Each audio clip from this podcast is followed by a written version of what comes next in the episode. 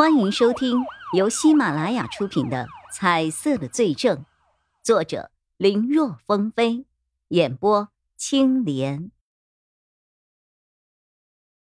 电话那头的王小虎沉默了良久，显然被这个消息给惊着了。好半天之后，才缓过来。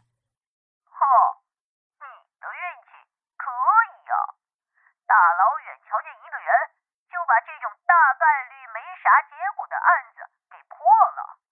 哈 哈我本来还担心你要是调令下来了没有我这个搭档配合你在刑警那边会不会不习惯呢？看来我多虑了光凭你这个运气你肯定也会闯出一片天的哼这还要多亏那个人带着颜色要不还真不一定能够注意到这人呢。叶一辉本来想这么说，但想了想，他还没有明白眼睛看到了颜色到底意味着什么，为何突然出现，又为什么突然消失了？要是王小虎问他，也不知道该怎么回答。于是他只是笑了笑。实力好不好？尽管这个叫实力，哈哈哈。案子有了着落，叶一辉的心情很不错，也跟王小虎开起了玩笑。至于实力什么的，他几斤几两自己还是清楚的。没多久，王小虎就把警车开了过来，担心陈小芬见了徐洪成后情绪会激动，所以。不敢让两个人单独相处，叶一辉便坐在了两个人的中间，由王小虎开车将他们带回了派出所。本来叶一辉要跟王小虎一起处理这个案子，但是却被王小虎一脚给踹出了办公室，让他赶紧趁医院还没有下班的时候去做一个检查。至于这边的事情，其他几个同事代替一下也就可以了，不缺你叶一辉一个。叶一辉也是对眼睛的问题有所担心，就跟所长请了假。不过他并没有跟所长说他眼睛出了问题，只是说自己的头在抓捕小偷的时候不小心被对方用板砖给拍了，当时觉得没有什么，但是在处理其他案情的时候。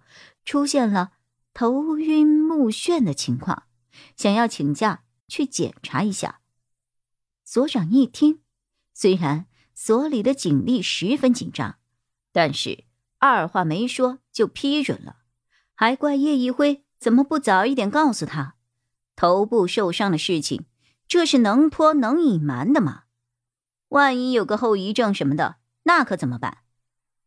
在感谢所长的关心之后，叶一辉换上了便衣，准备去林松市人民医院看一看情况。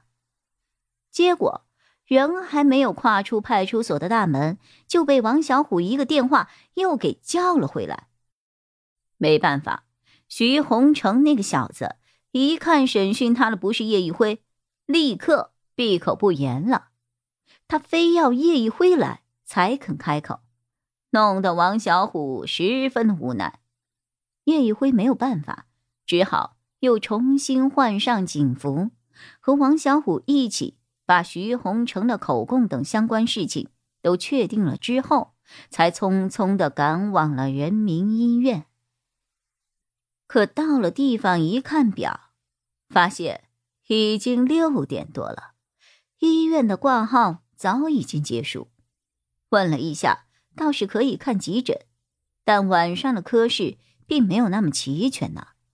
像他遇到了这种问题，很有可能脑科和眼科都得看一圈才行。值班的人推荐他，如果不是那么紧急，还是白天来的好，那样才能够检查的更全面。明天呀，叶一辉有些为难，他也明白。医院的值班人员说的有道理，但临近年关了，正是警察最忙碌的时候，他缺的就是时间呢。